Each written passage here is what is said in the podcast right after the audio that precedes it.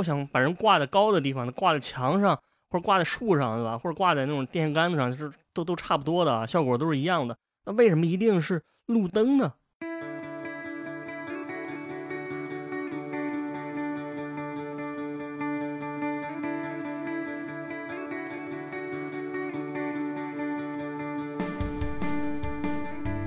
就是路灯装了之后，它也不光是只有好的方面，它还有一些坏的方面，以至于它造成了一些非常莫名其妙的蝴蝶效应啊。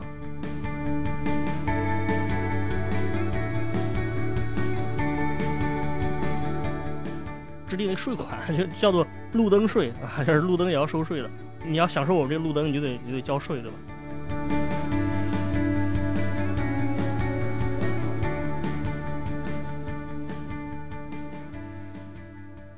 好的，那这一期呢，我是饿着肚子给大家讲的，这个还没吃饭啊。这个听众朋友们，大家好，欢迎收听今天的迷音电波节目，我是大家的老朋友范米阳。那么本期节目呢，我们来聊一个非常有意思的话题啊，叫做喝咖啡与挂路灯。当然，我不知道最终这期节目会不会起这个名字啊，也许是换个名字叫路灯与革命或者路灯与阶级之类的。首先呢，是关于路灯啊，这个挂路灯这个梗，大家其实都知道啊。因为这个词最近几年很流行啊，一般就是说把谁谁挂路灯是吧？把资本家挂路灯之类的啊，是一个很常见的说法。那么它体现了一种阶级斗争的心态啊。我印象中好像 B 站上有些视频就经常出现这个词。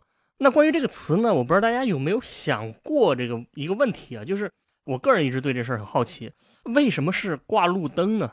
对吧？那为什么是不是挂在别的地方呢？如果想把人挂在高的地方呢，挂在墙上。或者挂在树上，对吧？或者挂在那种电线杆子上，就是都都差不多的，效果都是一样的。那为什么一定是路灯呢？啊，我觉得这个是一个我非常好奇，而且应该是很有意思的一个话题。那首先呢，我们开门见山啊，我觉得如果大家要明白这个问题啊，大家得先搞清楚，就是“挂路灯”这个词到底是怎么来的。经过查证呢，我发现这词并不是中文原创的，它是一个呃法语的词汇，是从法国传过来的，而且它的产生时间是法国大革命的时候。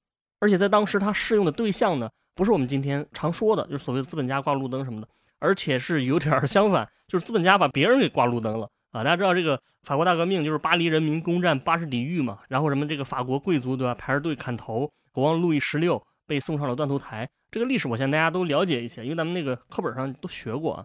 这个主要是因为当时这个法国阶级矛盾很严重啊，大家对于王权统治啊，对于封建贵族都非常不满，爆发了这个革命嘛。那在大革命期间啊，就是很多这个贵族和官员就被挂了路灯，顺便也就是产生了这个词。当然，这是一段非常血腥的历史啊！我看了很多这个资料，看完之后你就吃不下饭了。可能这这是为什么？我强行找补一下，这是为什么我到现在还没吃饭啊？这是特别血腥的一段历史。那后来大革命虽然结束了呢，这个词本身是保留了下来，而且后面呢，它又被不同的人群吧，或者不同场合所呃引用啊，然后这个挂和被挂的群体 一直发生各种变化。当然，首先我们可以先泛泛的说，呃，为什么挂路灯？是因为法国有路灯，啊，这个是因为路易十六的他的太爷爷啊或者是曾祖父啊，就是路易十四嘛，因为他修了路灯，而且他修路灯的行为产生了一系列的，可以说是蝴蝶效应，就把路易十六的王朝，对吧，挂到了路灯上。那么巴黎来说呢，它是世界上第一个有路灯的城市啊，这个大家都知道吧？就是它是第一个修建大规模的这个公共照明系统的城市啊。那路易十四为什么要修路灯呢？我之前在第七期讲法国时尚产业那一期的时候说过，我说路易十四奠定了法国这个一个是民族性格，就是好像很爱时尚啊，爱这种奢侈的东西啊；再一个就是奠定了法国时尚产业，至今是遥遥领先的。那我们当时说他这个人跟康熙，呃，就清朝康熙皇帝有点像啊，就都是有一种雄才大略的感觉。你想，咱们看过《康熙王朝》，肯定知道啊，这个康熙是这个灭鳌拜啊，平三藩啊，征噶尔丹，一路走来。那么路易十四呢，其实也是，就是他不管从个人性格，还是从他这个执政的风格，他也是这种性格啊。你想，他能叫这个路易大帝嘛？就是大家都叫路易大帝的，不是没有原因的啊。当然不知道为什么，我一看到“路易大帝”这个词，我就想到了 想到李毅大帝啊，这这一很老的梗啊，就是李毅大帝，我不知道为什么就是想到了。然后呢，路易大帝呢，他在位七十二年，跟欧洲各国打了四次大规模的战争啊，什么法荷战争啊，就跟荷兰啊，什么大同盟战争啊，什么西班西班牙王位继承战争啊，就是非常能征善战，所以最后他获得了这个太阳王的美誉，奠定了法国的法兰西的霸主地位。那路易十四有一个非常著名的话，叫做“朕即国家”啊，这是他的一句名言啊。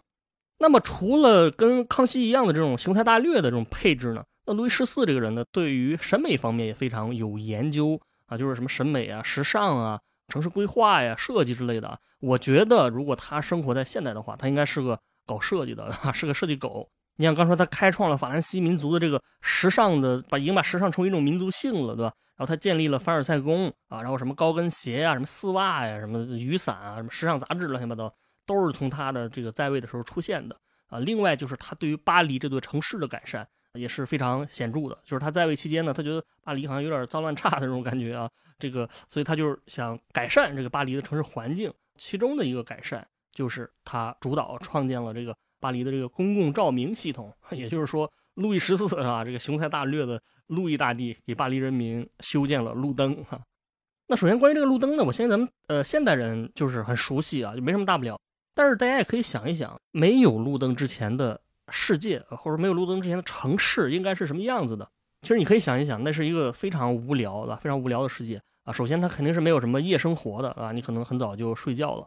然后当时的治安啊，于是巴黎的治安也好不到哪儿去啊。当时各种盗窃案件啊，什么抢劫案件啊，层出不穷。因为你晚上看不见嘛，所以那个小偷 就很可能在你眼皮子底下把把你东西偷了，你你都不知道，你感觉不到。而且还有经常有很多恶性案件发生啊，什么啊什么杀人啊，什么打人啊之类的。包括当时巴黎有一个很著名的街道叫割喉街啊，就是把喉咙割了嘛，这个名字挺吓人的。而且我觉得非常有意思的一个点啊，就是这种没有路灯的这个这个城市呢，就是它跟这个《三体》里面的黑暗森林法则有点差不多。但我觉得这个黑暗森林法则很有可能是这个大刘啊，刘慈欣在这个没有路灯的城市里面，说娘子关啊，这个这个思考出来的啊。为什么这么说呢？是因为当时巴黎有一个规定啊，他说如果你想晚上九点之后出门的话，那你必须带着灯笼出去啊，就是为了有点亮光嘛。这个打灯能照亮，那么可以理解啊。但是他这个规定的目的呢，其实非常有意思，就是他不是为了让你能看见别人，而是为了能让别人看见你。这个事儿就是很有，你仔细想想，它很有深意了。你必须保证你能被别人看见，这个才行。就是我不允许说城市里有人这个隐藏住啊。你想这个，其实确实就是很有黑暗森林的感觉了，或者说它是防止大家这个被黑暗森林啊。你想，如果大家都相互看不见的话，那你这个先下手的可能就把别人的钱包给抢了，或者说你这个行动晚的可能就被别人打了，对吧？被别人给偷了。所以如果大家都带灯的话，就是会避免这个情况。这是以前的城市啊。当然，这种情况应该不光是巴黎啊，应该所有的城市都都一样的，只不过大家都习惯了，对吧？就是千百年来，大家都已经呃习惯了，从来没有一个人想过说，哎，我可以搞一个路灯系统，让大家晚上能看到啊。但是虽然别人没有想到啊，但是路易十四啊，路易大帝他不是一个普通人啊，他是一个非常 different 这么的一个人啊，非同凡响啊，非常具有创造性的思维。那么他就觉得呢，他说巴黎的晚上应该有灯光啊啊，所以他就开始这么做了。啊，当然，他做这件事儿呢，肯定是有各种原因可以解释。就比如说，他很想降低这个犯罪率啊，啊，想提升巴黎的这个魅力啊。但是我觉得整体而言呢，路易十四有一种非常藏不住的这个 创造力，对吧？创造力爆棚，就这么一个人。那么一开始呢，他是想让私人企业来做这个事儿啊。大家知道，路易十四呢，就是别看这个什么雄才大略，但其实他是一个呃非常重商，可以说重商主义的这么一个人，看重商业的发展。你像他之所以发展巴黎的这时尚产业。其实很重要一个考量，也就是经济方面的原因嘛。那么在路灯的这个事儿上面呢，他一开始也是想，就是看看用呃商业手段有什么解决办法。他就当时观察到巴黎有一种私企开设的灯光服务，他一开始是想学这个东西。那这个服务呢是非常有意思啊，我觉得这个从呃商业模式上来讲呢，就是跟滴滴很像啊，就有点类似于滴滴打灯的这种感觉啊。人不是滴滴打车嘛啊，这个有点像滴滴打灯。那么这个东西呢，它是法国当时有个企业家啊叫。劳拉蒂卡拉法，什么叫卡拉法？那他当时是针对大家这个说夜间出行照明的需求啊，就推出了一种灯光租赁的服务啊。在他这个商业模式当中呢，他是训练了很多这个所谓的叫提灯人，提着灯的那个人嘛。然后这个分布在巴黎的主要街道啊，然后这些提灯人就会跟出租车一样啊，在一个地方等着，对吧？如果你顾客需要照明服务的话，你只需要支付一些钱啊，他就提着灯陪你走，就给你给你照亮嘛。而且他这个东西整的还挺好的，就是可能比滴滴还要正规一些啊。就是人家都穿着统一的制服，带着这个专业的沙漏，每十五分钟向顾客收费一次啊。那在他的这个设想当中呢，他准备训练这个一千五百个提灯人，这样就是把巴黎的主要街道给覆盖掉。那这样的话，从此之后，巴黎就是晚上不就是有灯光了吗？那么这个东西你想想啊，我不知道大家听起来什么感觉啊？反正我一开始听这个东西，我觉得还挺有想象力的。那这个服务它在这个推出来的时候呢，也确实挺有用的，就是从商业上来讲，它是比较可行的。当时有很多人使用啊，但是呢，路易十四又觉得研究了一段时间，就觉得这东西说虽然有其优越之处，但是还是很难满足他的设想。他感觉这个东西跟他理想当中的这个城市照明还是不太一样啊。你想人家这个大地嘛，这肯定格局就是比较大，考虑的不是说一时一地的这个挣钱，而是认为说这个路灯应该成为城市里面一个永久性的基础性的一个设施，所以他就开始基于这个点来考虑啊。那么从这个时候开始，巴黎的这个路灯就开始提上提上日程了啊。所以为了促成这个事情呢，这个路易十四呢当时就做了一个决定。而且这决定很有意思，因为他在无意之间就让他创立了一个我们今天生活中非常熟悉的，而且非常必不可少的一个职业。那这个职业就是警察，警察同志啊，警察叔叔。那么，一六六七年啊，路易十四他创造了历史上第一支中央组织，而且有统一制服的警察部队，而且他把当时这个警察部队的总领吧，就称之为巴黎警察中将。那这个英语呢，其实就是 Lieutenant General of Police，当然这个是法语翻译过来的。但是在它的原文中，应该已经已经包含了这个 police 这个词，对吧？就是警察嘛，听起来是挺高大上的啊。但是当时他们面临的主要任务，其实就是一个，就是这个装路灯。这个你很难想象，是吧？今天咱们这个打击犯罪的这个警察队伍，他一开始他一开始出现，其实是为了装路灯啊。当然这么说是有点戏谑的成分了。实际上他们当时不光是负责这个什么路灯啊，而且他们还负责这个街道卫生、交通问题。当然呢，肯定也包括维持治安、打击犯罪之类的。那么他任命的这个警察中将呢，他的名字叫做尼古拉斯·德拉瑞尼啊，咱们就按照习惯啊叫他拉瑞尼。那拉瑞尼一上任，他就开始思考装路灯，而且他面临的这个任务是在没有电和没有电灯的这个历史条件下进行的。这里其实大家可以想一想啊，就是如果你是拉瑞尼啊，你接到了这个 你的朋友拉瑞尼的接到了法国路易十四的这个任务，说要在全巴黎装路灯。那么你应该去怎么设计这个路灯？就是大家可以思考一下这个问题啊。我觉得这个有几个思考的角度啊。一个就是刚说没有电灯啊，所以它只能用蜡烛来照明。这个当然不是家里那种小蜡烛，而是必须得用那种很大的那个那个蜡烛，而且这个蜡烛是能确保燃烧一个晚上，就是一般是八到十个小时。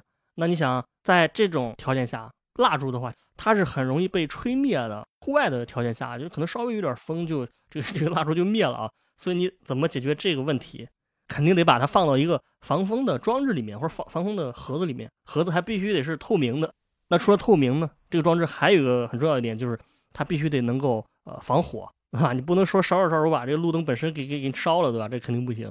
你说这个 晚上点路灯，直接把巴黎给点了啊？这个这个肯定差点事儿，是吧？那么这个蜡烛其实还有一个问题，就是你肯定需要经常更换啊，因为你燃烧八到十个小时的话，那你是需要每天都换一次。所以这个东西必须得便于更换啊！你如果像如果是现在的现代的这种路灯，就是好几米长甚至十几米的这个杆子，这种好像就就就不太行啊，因为这个爬上去是很困难啊。因为现在路灯不需要每天都维护的，不需要每天换灯泡。但如果你需要每天换蜡烛的话，你肯定不能是这种杆子啊，这样你效率会很低啊。而且你想这画面也。挺搞笑的，对吧？你看全程有成千上万个路杆子啊，路灯杆子，然后大家每天都爬上去，这个爬到杆子上面换换蜡烛，这个这画面 太美了，是吧？你这这不是巴黎，这是这是到了猴山的感觉啊！你想想，当时根据这些条件呢，他要搞这个路灯还是挺难的。但是后来呢，确实经过很多努力吧，是拉瑞尼把这个问题解决了，对吧？就是他首先是把蜡烛放在一个透明的盒子里面，然后它的表面材质是玻璃。而且当时这个玻璃还挺稀有的，所以它的成本还是挺高的。然后这是盒子本身的这个材质，拉瑞尼用的是金属啊，金属的话它是不可燃嘛，啊就不会把路灯给烧了。然后这些灯啊，当时有个问题就是挂在哪儿是一个问题。后来他们经过研究，就是说把这个路灯挂在这个街道两侧沿街房子的墙壁上，它并不是挂在现在这种路灯杆子上，挂在墙壁上。而且它每个路灯还会有一个滑轮的一个装置，通过这个装置可以把把这个盒子给升下来，你拿起来换蜡烛。这是当时比较主流的一个形式啊。另外，当然还有一些街道比较宽啊，它可能会把这个呃路灯挂在这个街道中间，就是说它从两侧的房子上面牵出绳子过来啊，然后这个把这个路灯蹬到这个绳子上啊，这相当于在路的中间就有的这个路灯吧。这是它的一个基本造型啊。然后除此之外呢，他肯定也安排这个专门的人来维护这个路灯系统的这个正常运作吧。所以呢，通过这种方式呢，当时拉瑞尼就在巴黎九百多条这个道路上设置了三千多个路灯。那么这三千个路灯就构成了巴黎的这个公共照明系统。而且为了能维持这个路灯的这个养护吧，这个路易十四还专门收了一个，就是制定一个税款，就叫做路灯税啊，就是路灯也要收税的。你要享受我们这个路灯，你就得你得交税，对吧？那么从此之后呢，你想巴黎就有了这个路灯，而且再也没有暗下来过了啊！而且整个巴黎呢就变成了一个不夜城。当年所谓的夜巴黎，夜巴黎嘛，为什么是夜巴黎呢？怎么不说这个什么 夜伦敦啊，夜米兰是吧？夜济南是吧，其实这个就是跟它的这个路灯系统有关。而且当时它装这个路灯本身呢，也是对巴黎的这个城市美观的促进程度也很大啊。甚至它这路灯本身都成了这个当时欧洲人很向往的一个旅游景点。你比如一七一零年的时候呢，当时有一个文化学者叫做马拉纳，他就在这个巴拉。他就在这个巴黎的旅游导览里面写，他说，无论是居住在巴黎距离多么遥远的人，都应该来巴黎看看这种夜晚无数灯光被点亮的城市奇景。就是无论是希腊人还是罗马人，都是不可能想象到这种画面的。大家对于巴黎路灯的这个评价是非常高的啊，而且呢，除了这个夜巴黎这种称呼呢，巴黎当时也是获得了这个所谓光明城的这个美誉啊，光明城。啊，那这个光明城一个原因就是当时路易十四时代这个法国启蒙运动思想精神方面的光明，伏尔泰啊，对吧？卢梭、孟德斯鸠推动了这个启蒙运动嘛。但是另外一个原因就是非常字面意义上的，就是它的先进的公共照明系统。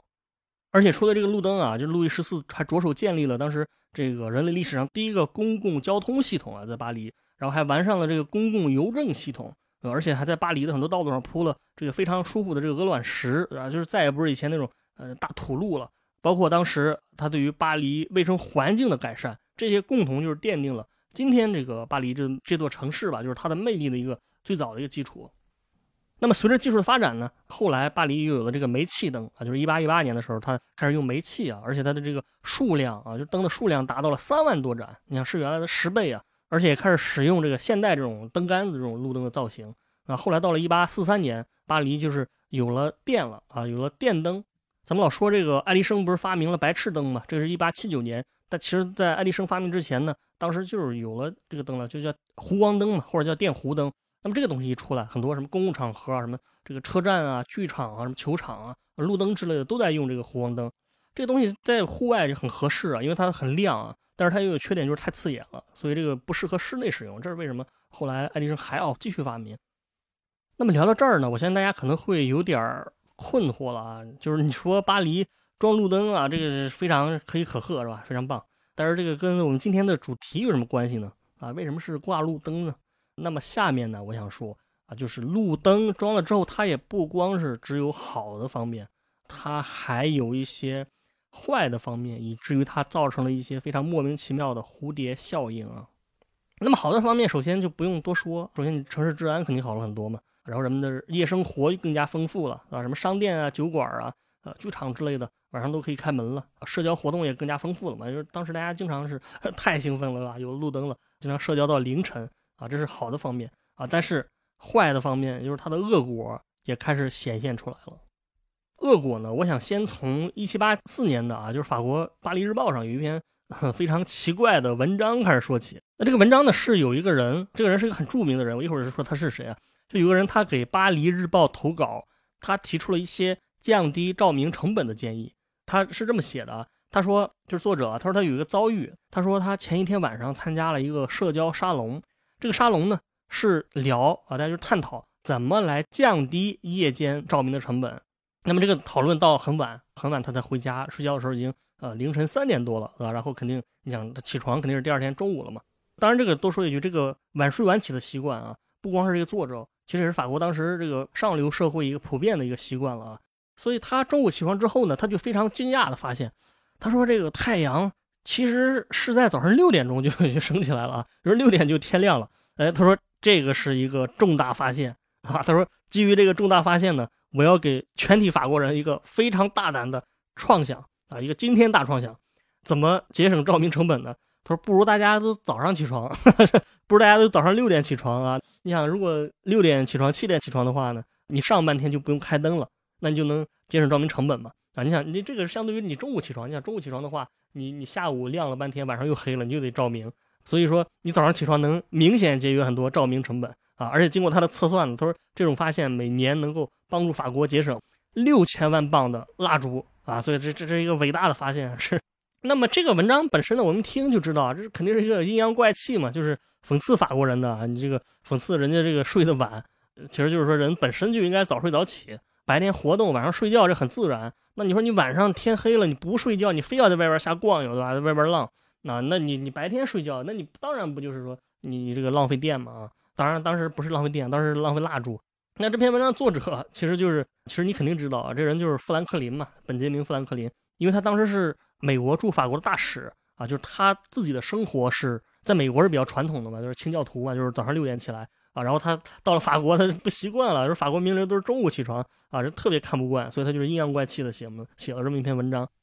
富兰克林的这个文章确实是揭示了当时法国社会一个现状，就是路灯出来之后，因为大家晚上可以出去社交，所以都是越睡越晚啊，包括法国国王都这样啊，不不仅是贵族，国王都这样。他说以前法国国王是八点可能就准备睡觉，但是现在八点正好是开 party 的这个时间。整个上流社会吧，就他的整个作息时间被推迟了好几个小时，而且越推越晚。那这个里面就是有，其实有一个很尖锐的问题，就是实际上社会不同阶级之间，他的作息时间也开始分化就是越是上流社会，大家睡得越晚啊，因为说白了，你这个社交活动，普通人可能就不太会参加啊，而且它主要是集中在大城市里面。那么这个现象呢，它在潜移默化中就加剧了社会矛盾。其实这个是因为好几个点。你想啊，首先大家是一样都叫这个路灯税，但是这个路灯的作用呢，实际上好像总是上流社会受益更多啊。我查到的这资料里面都有几句话，他是这么说的：他说，王子、宫廷贵族、大城市市民和官僚们接受了夜晚，制定和推广了新的夜间商务和娱乐活动。街道照明的贵族联想，就是说这个很容易把这个跟贵族联系起来，以及其高昂的成本，导致了一些城市抵制其推行。加剧了传统夜晚和现代城市夜生活的之间的对比。说白了，这个路灯这个东西啊，其实就是让这种社会的不平等体现的更加明显了。因为你晚睡总是会跟这个什么享乐呀，对吧？这个奢靡啊，我刚才说贵族联想啊，啊，这甚至是社会的非常堕落的一些现象联系在一起的啊。然后大众的生活是比较朴实的，朴实无华且且且枯燥啊。所以，如果你这个上流社会的生活过于丰富多彩，而且你就是直接展现给别人。那么这无形之中就加剧了这种不同阶层之间的冲突感啊，尤其是很多穷人，他就是明显感觉不公平啊。你想，对于普通人来讲，他其实也没有什么场合去参加各种高端的 party 啊，他可能也听不懂这些 知识分子搞的这个夜间的这个沙龙啊，他更找不到什么这个呃舞伴啊、舞女啊什么可以一起跳舞什么的啊，更你更别说这个大众就更加苟且的一些联想了。当然呢，这个不公平的这个感受，它的本质上我觉得也不是这个路灯本身。路易十四他打了这么多战争。他这个是非常花钱的啊！就到了他晚期的时候，就法国人民普遍感觉就是赋税太重了，然后国库也亏空啊。然后到了路易十十五的时候，这个这种奢靡之风就更严重了啊！这个王公贵族啊夜夜笙歌啊，然后普通百姓只能回家睡觉，不公平的感觉确实被路灯给加剧了啊！可以这么说。那么除了以上这些呢，其实路灯还有一个非常明显的副作用，这个方面我觉得非常直接的能体现吧，就体现出很多人对路灯的一个仇视。简单来说，就是随着时间的发展，路灯已经变成了法国王权专制的一种象征啊！尤其是大家对于从路易十四的这种不满就已经开始了。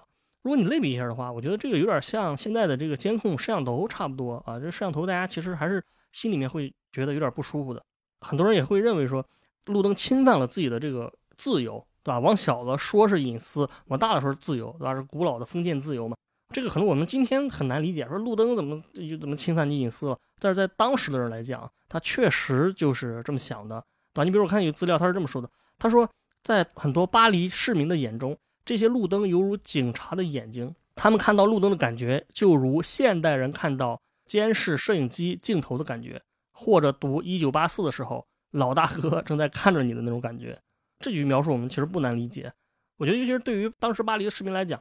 这个路灯呢，它是跟警察机构一起出现的。这个对于习惯了这个自由传统的这个欧洲居民来说，它其实可能就是更加浮想联翩了，对吧？你往更深层次说，其实还是说大家对这个恐惧不是对路灯本身，而是对路易十四以及整个法国王室的不满。路易十四他的这个所谓的雄才大略啊，他从法国这国家的角度来看是这样的，但其实对于普通的法国人来讲，或者巴黎人来讲，这个路易十四在位时期呢，也确实达到了这个中央集权的一个顶峰。你比如他还削弱了很多啊，当时这个大臣的一个决定权，到后期甚甚至连这个首相这个职位都不设了啊，而且他通过一系列手段，就是也削弱了各地封建贵族的权利，让这个法国王权变得特别强大。啊，另外呢，包括在宗教方面啊，他也是取消了之前的一个就是亨利四世创建的宗教宽容政策，更加的宗教不自由了。这个在法国内部也是引起了很多这个矛盾啊啊。那总之，反正历史学家对他一个比较公认的一评价，就是在他的这个执政期间啊，法国王室的中央集权上升到了一个绝对主义王权的地步啊。所以说，普通人对于呃这个路易十四是有一种警惕在内的啊。所以当时有人就说。说这个路灯是法国专制，从王宫这个小范围延伸到了巴黎的普通街道，这是大家的一个感受。在这种情况之下呢，这个路灯其实它已经逐渐的演化为一种对于这个专制的象征。所以，巴黎装了路灯之后啊，每次 就是 有这种起义或者说有这种什么骚乱的时候，路灯就经常遭殃。后来到了法国大革命呢，啊，因为大家本身对于王权啊，对于贵族阶层非常不满，所以呢。它就行使了公共绞刑架的这么一个功能，对吧？很多人就被处死在这个呃路灯之上了。你比如当时路易十六的这个财政部长啊，这个约瑟夫·弗伦，他就是直接被吊在路灯上了，而且他好像是大革命期间第一个被吊在路灯上的这这个人。这个大革命期间，法国有好几个路灯都非常出名，演变成了很出名的这个绞刑架，就是很多人跑去打卡，说瞻仰一下这个革命圣地，这这是什么感觉啊？就发展到这个这样一种地步了。大革命之后呢，吊路灯这个事儿。也逐渐成了法国的一个民族传统，或者我们说呃传统异能的这么一感觉啊。就以后巴黎人再起义啊，这街上的路灯还是会先遭殃啊，还是会先被毁坏啊。而且当然遭殃的不光是路灯啊，还有这个路灯上挂着的这这人。你比如有个非常著名的桥段，就是这个雨果，对吧？法国作家雨果，他在《悲惨世界》里面就有这么一个就有这么一个描写吧。他说，一个流浪儿童在1832年，就是1832年法国大革命已经过了啊。他说，一八三二年的六月暴动的时候，这个儿童就说：“他说你们这儿还点着路灯，朋友们不必遵守秩序，砸烂它。”然后这个流浪儿童就向着这个路灯开始扔石头，咔嚓一响，灯摔到地上，灯盒的玻璃破裂。旁边有人随即惊叫道：“又是九三年了，又是九三年了。”这个你听一听，这个其实是一个非常有时代感，甚至我觉得有点诡异的这么一种描写。那么这里说的九三年呢，其实指的就是法国大革命啊，就是法国大革命。那么一直到现在，这个东西还是具有强烈的象征意义，一直到现在大家也会这么说啊。但是这个我就不多讲了，这个大家应该也呃多少了解一些。那么聊到这儿呢，我觉得大家可能还有些地方可能不太懂啊，就说你你前面不是说什么咖啡什么的吗？你怎么好像没提到啊？那实际上呢，我下面就是讲喝咖啡这个事儿。我觉得这个也是一个非常有宿命感的这个事儿啊。这你可以说，因为祖父啊，就是路易十四啊，因为路易十四的一些行为，那么他的孙子啊，或者其实更准确来讲，应该是重重孙子，因为他们并不是祖孙三代啊。这个路易十六他承受到了命运的后果。路灯系统建立起来之后呢，巴黎开始流行一种新的，应该说社交场合吧，就是咖啡馆，就咖啡馆开始在巴黎开始流行。其实这个说起来呢，这个咖啡馆并不是巴黎人发明的，就当时英国、荷兰早在巴黎这个出现之前二十年就已经有了。但是巴黎这个咖啡馆有不太一样的地方啊，主要有两点，一个是因为它有这个路灯系统啊，有这个夜生活，所以它一般会开到很晚啊，一般会开到晚上十一二点啊。你想这个时间比现在这个星巴克开的都晚。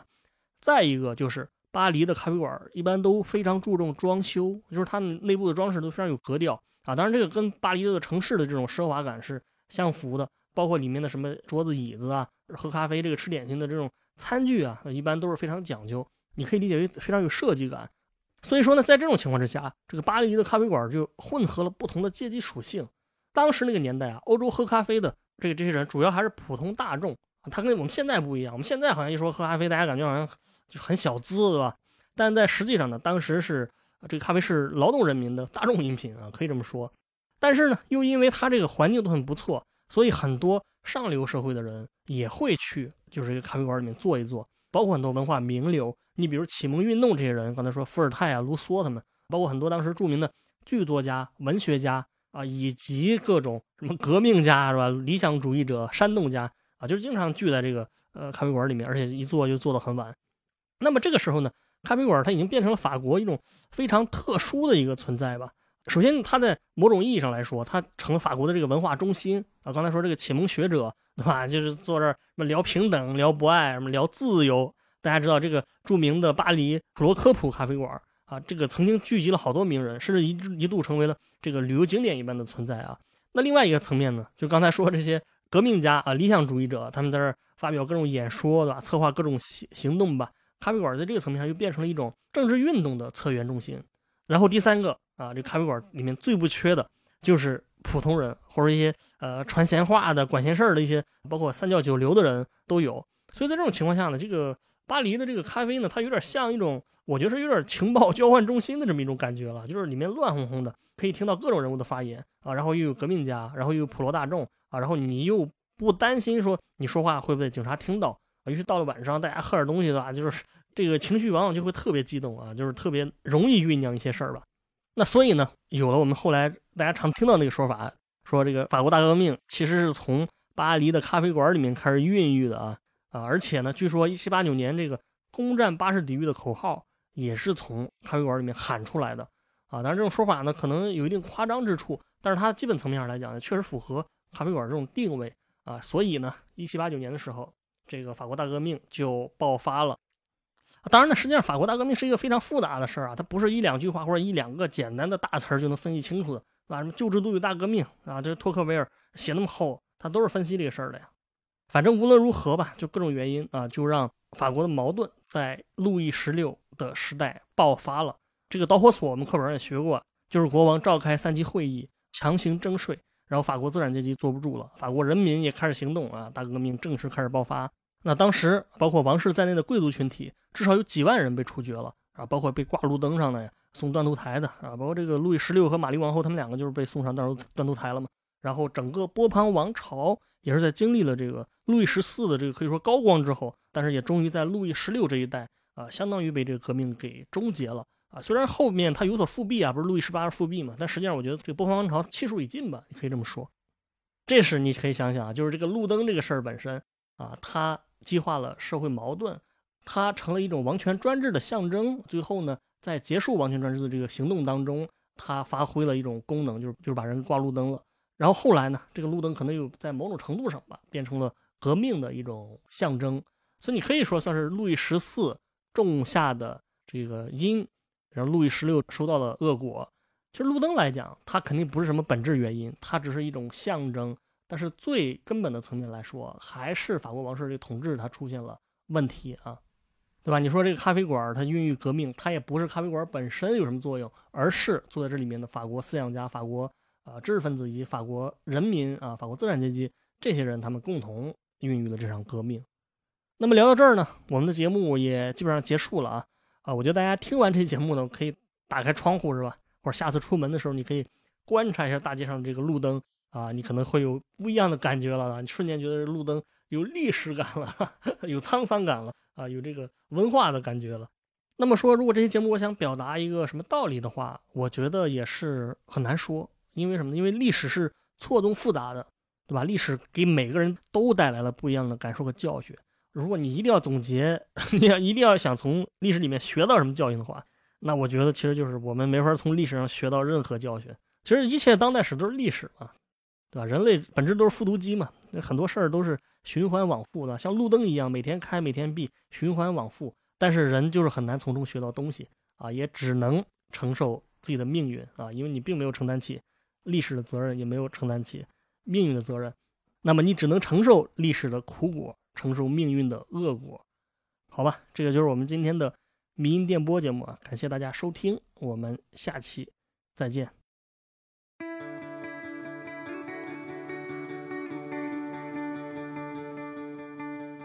今天的迷音电波节目就到这里，感谢大家收听。我们的背景音乐是来自于青岛的乐队阁楼演奏班。那也欢迎各位朋友们在小宇宙、喜马拉雅、网易云音乐等不同的平台上关注我们的节目，关注迷音电波。再次感谢大家，我们下期见。